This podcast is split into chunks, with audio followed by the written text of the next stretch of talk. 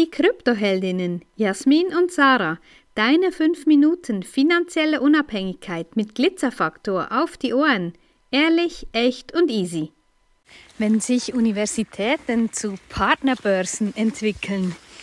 Ja, nach vier Tagen Großstadt in Köln sind wir wieder zurück und ja, machen Podcast aus dem Wald. Ganz schön dieser Waldduft und die Vögel, die singen und ja, sehr schön. Ja, wir haben es im letzten Podcast angetönt. Ja, das ist krass, was wir gestern gelesen haben, die Studie, die in der Schweiz gemacht wurde, dass ähm, die Mehrheit der Studentinnen sich eigentlich gar keine Karriere wünscht, sondern gut zu heiraten, also gut, äh, einen gut situierten Partner zu heiraten um dann zu Hause bei den Kindern Teilzeit zu arbeiten. Ja, klingt erstmal nach nicht wahnsinnigem, verwerflichem.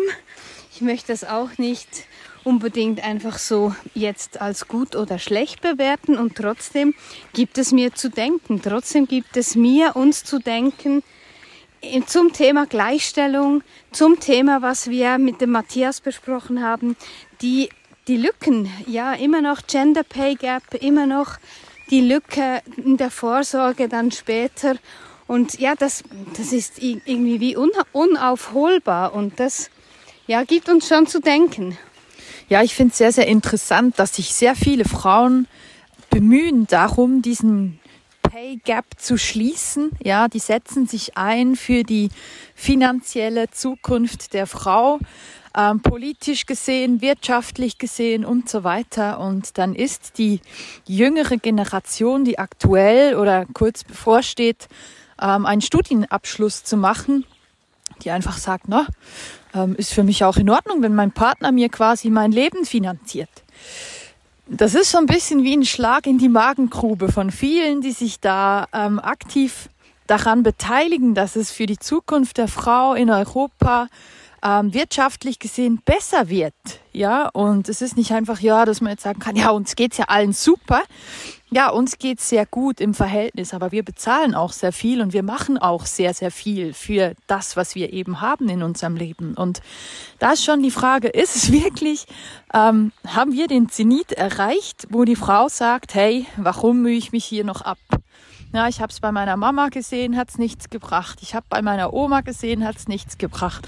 Warum soll ich jetzt die sein, die mich äh, abrackert und hier neben meinem Mann versucht, ein ähnlich gleiches Einkommen zu erwirtschaften? Es ist schon spannend, was da los ist und das, was Sarah sagt, ja, wird die Uni zum, zum, ähm, zum Paar, neuen Parship, ja, ähm, dass man sich an einer Universität kennenlernt, weil wo lernst du sonst den Mann kennen, der vielleicht deine Zukunft finanzieren könnte?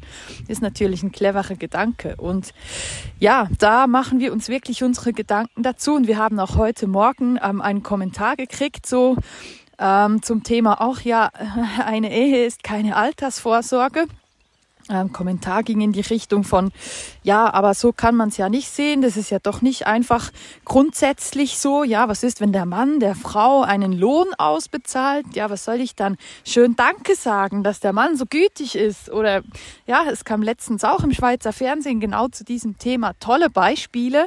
Und es geht lediglich um den guten Willen des Mannes. Ja, also auch da sei einfach immer daran gedacht, ähm, ja, du hast dann keinen Arbeitsvertrag, wenn ihr euch trennt oder wenn sie sich trennen, diese Paare, dann ähm, ist halt einfach auch keine Versicherung oder irgendwas da, die greift.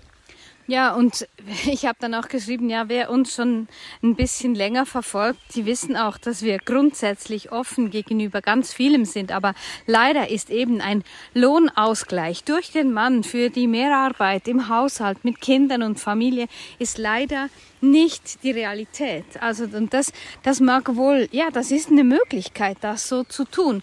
Und man muss auch immer wieder sagen, ja, erstens teilen wir dir hier unsere persönliche Meinung, die auch durch unsere Geschichte, durch unseren Lebensweg so äh, entstanden ist.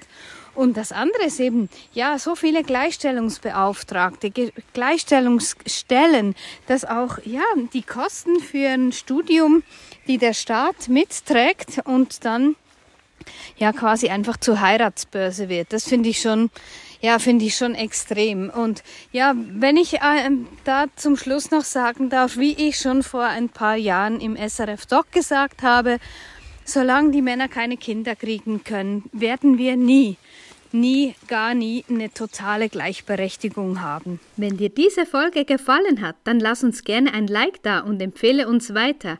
Danke fürs Zuhören und stay Bitcoined.